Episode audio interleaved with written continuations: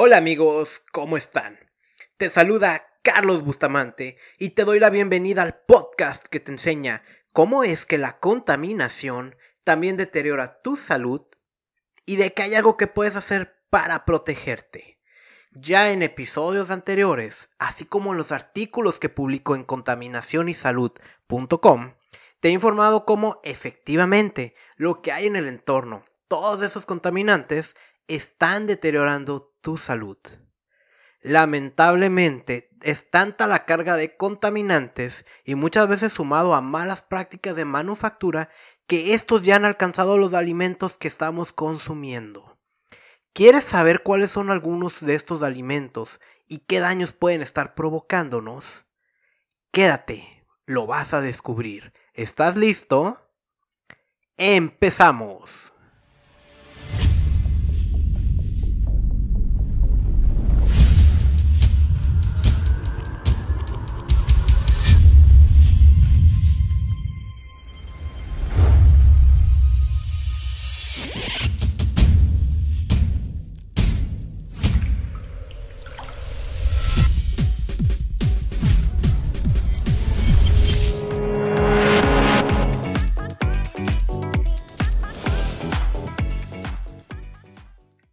En el episodio anterior que se llamó Hogar, dulce y contaminado hogar, veíamos cómo la contaminación no nada más está allá afuera, alejado de nosotros, sino que nuestro propio hogar es una fuente de contaminantes que pueden estar perjudicando nuestra salud. Bueno, algunos amigos míos que tuvieron la oportunidad de escucharlo, ya después me preguntaron Carlos, ¿qué puedo hacer para reducir la carga de contaminantes que hay en mi propia casa? Y te voy a pasar, pues básicamente dos tips. Esto obviamente ahorita que va empezando este nuevo episodio, para ya después poder entrar de lleno al tema. Son dos tips eh, muy fáciles. De hecho, el primero es completamente gratuito, ¿no? Y es gratis en el sentido de que, pues no tienes que comprar nada. Este es el tip. Abre tus ventanas. Es así de fácil. Si tú abres tus ventanas, permites la recirculación del aire y por lo tanto no se concentran los contaminantes en espacios cerrados como es tu casa y lo mismo aplica, pues por ejemplo, tu oficina. Ahora, este trip es válido únicamente si donde vives no hay una fuente de contaminación externa. Por ejemplo, si tu casa está colindando con una vialidad principal, pues ahí ya no, porque estaría entrando contaminantes de afuera por, por los vehículos. Y el otro, con plantitas, sí, estas plantitas naturales que casi todas las plantas eh, tienen la propiedad de absorber lo que sea. Y te cuento, yo hace unos años estuve en un proyecto de investigación donde utilizamos plantas para remover plomo del agua. Y, y estoy hablando, no, plantitas naturales. Entonces ese es el mismo caso, ¿no? Las plantas naturales está comprobado que pueden remover contaminantes del aire y en este caso, pues limpiar el aire interior de nuestra casa. Yo utilizo una planta que se llama helecho Boston, muy fácil de encontrar y tiene estudios científicos que la avalan de que es bastante buena para reducir algo que se llaman compuestos orgánicos volátiles, que ya lo veíamos en el episodio anterior. Estos pueden provenir de las pinturas, pero también de pegamentos, por ejemplo en las alfombras, en los muebles y otras fuentes. Entonces ahí lo tienes, dos tips, abre tus ventanas y utiliza plantitas en tu hogar. Y también si me permites, yo leí hace unos días un artículo muy interesante sobre cómo exponernos a menos niveles de contaminación ya ahora sí en el exterior si vivimos en ciudades. Este es un artículo que leí en la BBC, escrito por Alejandra Martins y publicado apenas el 7 de abril del 2019. Y ella daba también dos tips. El primero de ellos, y te lo voy a poner con un ejemplo. Imagínate que vas caminando a tu trabajo o a tu escuela o estás haciendo ejercicio, estás corriendo en la calle. ¿eh? Si tú eso lo haces sobre una vialidad principal, que hay mucho tránsito, pues estás expuesto a una carga importante de contaminantes. Pero si esa misma actividad tú te bajas tan solo una calle, una calle paralela, prácticamente estarías recibiendo el 53% menos de contaminantes con el beneficio que eso significa para tu salud. Es decir, tan solo por moverte una calle, menos de la mitad de los contaminantes, bueno, prácticamente la mitad de los contaminantes estarías recibiendo tan solo por eso moverte una sola calle. Y la otra evita lo que le llama cañones urbanos, y eso es caminar sobre una calle en la que en ambos lados hay edificios altos, porque estos edificios no pueden, no permiten una buena circulación de los contaminantes. Entonces ahí los tienes, dos tips muy sencillos. Eh, camina una calle lateral a la vialidad principal y evita cañones urbanos. Y ahora sí, si estamos listos, vamos a ver alimentos contaminados. Y el primero de ellos, bueno, imagínate este escenario. Hace calor, estás en la calle, caminando, sudando, y ves una tienda en la esquina. Entras y ¿qué vas a hacer? Vas a comprar una botellita de agua súper helada. Pues déjate digo algo sobre esa agua, agua embotellada. Que de repente el marketing nos ha hecho pensar cosas que no son. Yo he leído entrevistas que indican que aquí en México la gente piensa que por beber agua embotellada, pues es la fuente más saludable que hay de, de este líquido, y no, no lo es. Investigadores de la Universidad de Nueva York en Fredonia analizaron 11 marcas de agua embotellada en 9 diferentes países. Curiosamente, una de las marcas en botella en la ciudad donde yo vivo, que es Tijuana. Ellos lo que estaban buscando son microplásticos. ¿Qué son estos microplásticos? Pues básicamente es plástico que no lo vas a ver a simple vista y ocupas equipo especial de laboratorio. Hoy está comprobado. Todos nosotros estamos consumiendo microplásticos, sobre todo de alimentos que provienen del mar. Y todavía no queda muy claro cuáles son los daños a la salud. Apenas la investigación anda en eso andan haciendo estudios. Sin embargo, queda claro que no deberíamos de tener plástico en el organismo. ¿Qué encontraron? Que el 93% de las muestras está contaminada por microplásticos. Esto significa que 9 de cada 10 botellas de agua están contaminadas. Y encontraron también que hay un promedio de 10.4 partículas de microplástico por litro, aunque uno de los resultados dio hasta 10.390 partículas. Hasta parecería que es más plástico que agua. El... ¿Por qué? Porque está contaminada con microplásticos de esta agua que en teoría debería estar más limpia. Pues parece ser que es durante el proceso de empaque y de la formación de la botella en sí. No sé si sepas tú cómo se hacen, es una barrita de plástico que se calienta y se le da forma.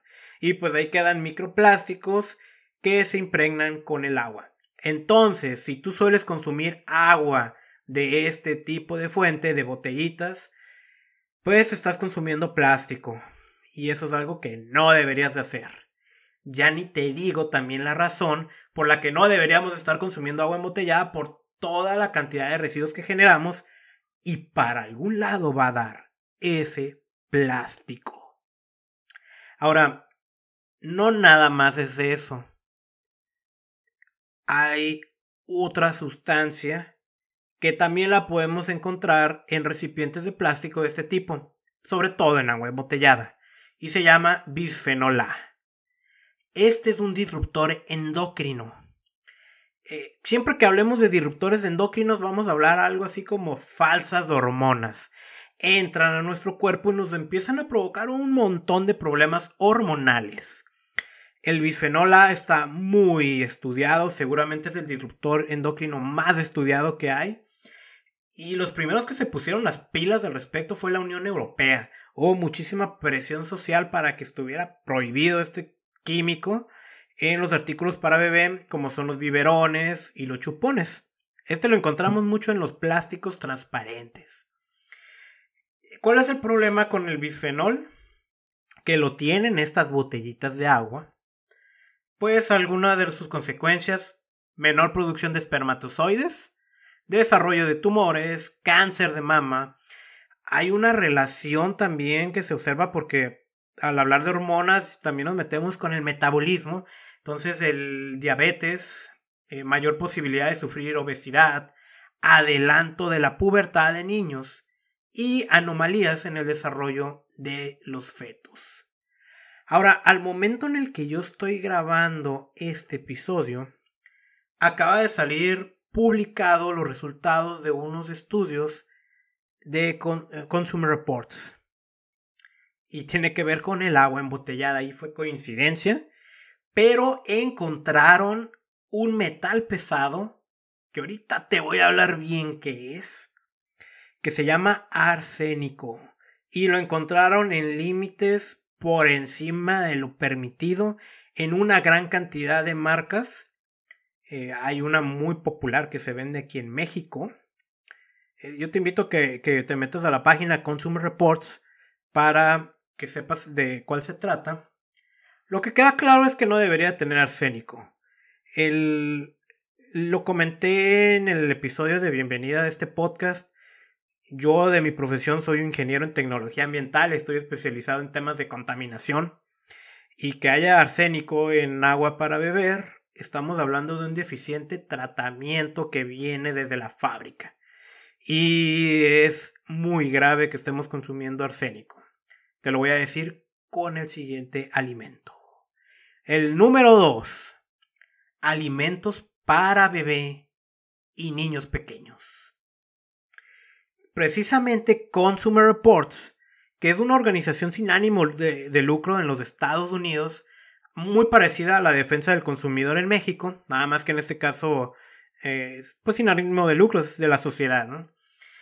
Ellos realizaron pruebas y que las dieron a conocer el 16 de agosto de 2018 sobre distintas categorías de alimentos para bebé que compraron en los Estados Unidos. Ojo si tienes un niño chiquito que lo alimentas de esa manera. Analizaron cuatro tipos de alimentos cereales, frutas y vegetales empaquetados. Comida empaquetada, eh, así como esa que se usa mucho en Estados Unidos, que ya viene la porción lista, nada más para abrir y comerse, o meterla al microondas, ¿no? Y snacks, incluyendo galletas, barritas y otros. Y aunque no te voy a mencionar las marcas que se analizaron. Si ahorita yo te pregunto, a ver, dime una marca que fabrica alimento para bebé, ¿cuál me vas a decir? Y sí, efectivamente, esa es una de las marcas que se analizaron. Tú sabes cuál y yo también sé cuál. Estos fueron los resultados. Todos los productos tienen niveles medibles de cadmio, arsénico inorgánico o plomo. Espérame un minutito más y te voy a explicar qué es esto. Aproximadamente dos terceras partes de los productos tienen niveles preocupantes de al menos un metal. El 50% de las comidas presenta riesgos potenciales a la salud por comer una porción o menos al día. Y los snacks y productos que contienen arroz y o papa son los que tuvieron mayores niveles de metales pesados, que es el cadmio, arsénico, inorgánico y plomo. Y la comida orgánica, mucha atención con este punto. La comida certificada como orgánica también presentó metales pesados.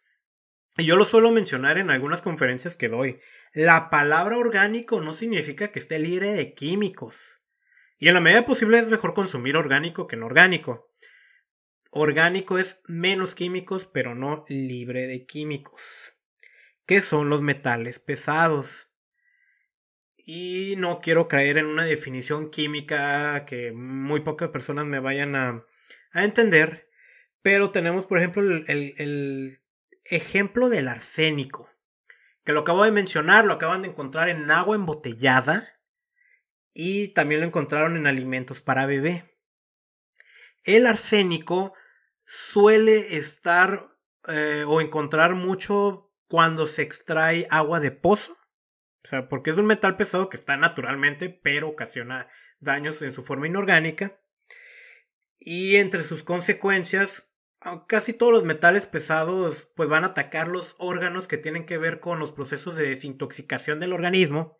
Por ejemplo, los riñones o el hígado. A este le encanta atacar la piel y una de sus consecuencias fatales es cáncer en la piel. Tenemos el plomo, que también es un metal pesado muy estudiado. El plomo ocasiona problemas cognitivos.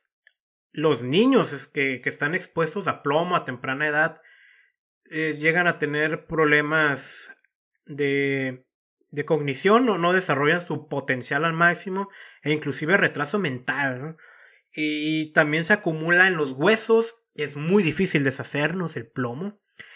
Puede ocasionar cáncer en los huesos y cáncer en la sangre.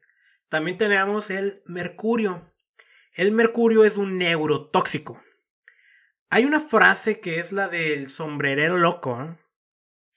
¿De dónde viene esto? Bueno, en Nueva York, eh, hace décadas, todo el mundo usaba sombrero y era buen oficio ser un sombrerero lo que eh, se daba cuenta la gente es que luego se volvían locos y eh, se movían medio extraño y así. Y es porque el pegamento que ellos utilizaban estaba eh, o tenía uno de los ingredientes era mercurio. Y al estar inhalando vapores de mercurio, se dañaban el cerebro. Estos son algunos ejemplos de lo que nos ocasiona los metales pesados. Los niños son los más perjudicados Nada más que no todos los metales pesados son malos, de hecho algunos son necesarios para el organismo, pero ojo cuando hablamos de plomo, de arsénico, de mercurio, estos son muy malos. Y ya lo vimos, lo tienen algunas marcas de, agua embotellada y alimentos para bebés. ¿Cómo llegan estos metales eh, o estos contaminantes a los alimentos? Que esa es una pregunta muy interesante. Puede ser de la materia prima que esté cultivada en suelos muy contaminados. Eh, puede ser por fuentes de contaminación cercanas, por ejemplo, fábricas de industrias que los estén contaminando. O por malos procesos de la manufactura. Y también el uso de pesticidas. Ahí es donde sí entra la importancia del orgánico aunque hay otras certificaciones todavía más exigentes que el orgánico. Número 3. Jugos. Jugos comerciales, jugos empaquetados. También Consumer Reports hizo un análisis sobre varias marcas y jugos comerciales para detectar plomo, mercurio y arsénico. Agarraron de manzana, uva, pera y mezcla de frutas. Estos fueron los resultados. Todos los productos se detectaron niveles medibles de estos metales. El 47% mostraron niveles consistentes de cadmio, arsénico y o plomo. Afortunadamente no de mercurio. Y los jugos orgánicos, otra vez, ¿no? Jugos orgánicos no mostraron menores niveles de metales pesados que los jugos convencionales. Y a mí me resulta un poco increíble que todavía al día de hoy se crea que estos juguitos son saludables y muy buenos en el desayuno. Y pues la realidad es que no, no es muy saludable. Su impacto no es muy distinto al de un refresco común por la carga de azúcares y carbohidratos que tiene, aunque te digan que son extractos naturales, pero estás removiendo la fibra. Y bueno, no quiero caer en el papel del nutriólogo, que no lo soy, pero vale la pena también que investigues por ese lado. Pero, pues ya detectamos plomo y arsénico también en jugos. El número 4, este me duele. Y no me vayas a tachar de malinchista. Pero pues ahí están los resultados. Dulces mexicanos. Y seguramente habrás escuchado principalmente por las redes sociales, allá por el 2017 hubo un escándalo por un estudio que había detectado plomo en algunos dulces. Déjame leerte una nota del 2002 porque esto no es reciente.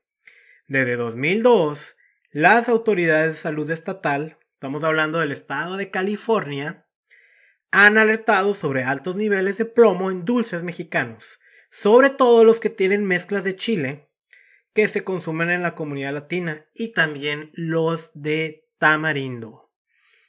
Esto es algo continuo. No quiero ni pensar aquellos niños que fuimos, eh, que crecimos en los ochentas o noventas, a todo lo que nos expusimos. Pero es muy bien sabido que esos dulces de tamarindo y los de chile están bastante cargaditos de plomo. No todos los dulces mexicanos. Pero ahí está. En el 2017 el, el, análisis que se hizo en aquel momento también señaló una paleta mexicana muy popular. ¿Y por qué? Bueno, tiene que ver con el suelo donde se cultiva el tamarindo. Tiene que ver con el uso de maquinaria obsoleta. Y también con el empaque. Por ejemplo, los dulces de tamarindo muchas veces lo ponen en un recipiente pequeño de cerámica y ese recipiente cerámica lo bañan en un esmalte de plomo. Inclusive si tú has ido a ferias tradicionales y compras un eh, atole o champurrado que te dan en ese traste de cerámica, aguas, porque ese puede tener plomo. Y luego con una bebida caliente es más fácil soltarlo. Yo conocí a una de las personas que que tuvo que ver con, con este escándalo es de la sociedad civil en los Estados Unidos. Mandaron a hacer un análisis de los dulces por lo del tamarindo, ¿no? Ellos habían escuchado que el tamarindo podía tener plomo. Y se preguntaron si los dulces también. Los resultados fueron positivos, las tacharon de malinchistas y todo un argüende. Y de hecho contaban cómo las marcas mexicanas no querían atender el asunto. Tuvo que intervenir los Estados Unidos para que hicieran algo. ¿Por qué otro país para empresas mexicanas? Porque se exporta una gran cantidad de dulce a los Estados Unidos por todos los mexicanos que viven allá. Entonces, vuelvo a decirte, no todos los dulces mexicanos, pero aguas con los que tienen chile, con los que tienen tamarindo. Vaya, hay mucha información en el Internet. Y pues, lamentablemente, entran también dulces mexicanos. Y el número 5. Proteínas en polvo. Y estoy hablando de las proteínas que se utilizan para preparar una malteada dietética o esta otra para eh, agarrar músculo. Otra vez, no todas las malteadas. De hecho, yo cada cierto tiempo me desayuno una. Es un alimento rápido y que puede ser saludable sabiendo escoger la marca a otra organización de los Estados Unidos llamada Clean Label Project, que te invito a que visites su página de internet. Tiene todo un catálogo de una cantidad grande de alimentos que analizan. Ellos tomaron 134 proteínas en polvo, las más vendidas de acuerdo a Amazon y a otras fuentes, y las analizaron. Lo que encontraron fue que el 70% de estas proteínas dieron positivo para plomo, 74% para cadmio y el 55% para el bisfenol, ese mismo que te mencionaba en las aguas embotelladas. Inclusive, una, una de las proteínas dio hasta 25 veces más niveles de bisfenol de los que están permitidos por porción. Las proteínas certificadas como orgánicas tenían en promedio dos veces más metales pesados que aquellas que no estaban certificadas. Y el 75% de las proteínas con base a plantas dieron positivo a plomo. ¿Cuál es la recomendación aquí? A buscar suplementos nutricionales que estén avalados por organizaciones eh, terceros, ¿no? Que no, no tengan nada que ver con la compañía. Y una muy buena fuente es Consumer Labs, que analizan de manera independiente un montón de marcas. Y ahí puedes entrar también a su página de internet y leer recomendaciones. Y bueno, un repaso rápido. Hoy vimos alimentos contaminados, tan solo 5, que no son todos y hay más. Agua embotellada, contaminada por microplásticos, bisfenol y como se acaba de descubrir, arsénico. Alimento para bebé y niños pequeños contaminada con plomo, mercurio y arsénico. Eh, perdón, plomo y arsénico, mercurio no. Vimos también cómo los jugos comerciales están contaminados, el plomo en proteínas y dulces mexicanos. Te voy a dar un plus, un sexto. No voy a abarcar mucho ahorita porque ese da para un episodio completito. De hecho, publiqué un artículo en mi blog contaminacionysalud.com sobre él. El glifosato. El glifosato es un herbicida, mata a las plantas de raíz, excepto a las que están modificadas genéticamente. Los famosos OGM o GMO en inglés, que son los alimentos transgénicos. Este glifosato está clasificado como posiblemente cancerígeno. Hay un movimiento internacional que busca prohibirlo. Y lo hemos encontrado en las tortillas de maíz que se venden en México, algunas marcas. Lo hemos encontrado en vinos, incluyendo lamentablemente también aquí los orgánicos, en cereales y en avenas. Pero ese será tema para otro episodio. Y hemos llegado al final de este episodio, Alimentos Contaminados. Espero que haya sido de tu agrado, que hayas encontrado información súper útil para que tomes buenas decisiones. Si tú conoces a alguien que le pueda interesar este tema, por favor, compárteselo. Y desde la plataforma que me estés escuchando, iVoox, Google Podcast u otro, inclusive en YouTube también voy a estar subiendo este audio te invito a que te suscribas. Muy pronto voy a estar compartiendo más información porque lo que yo quiero es enseñarte cómo proteger tu salud de la contaminación. También me puedes seguir en redes sociales, Facebook e Instagram. Si le das ahí en la barra de buscar me encuentras con el nombre de usuario Contaminación y Salud pegado. Ese es mi nombre de usuario, el arroba Contaminación y Salud. Te va a salir mi página que es Carlos Bustamante, Contaminación y salud. También en mi blog, donde constantemente estoy publicando artículos, contaminacionysalud.com. Muy pronto seguiremos en contacto. Que tengas un maravilloso día.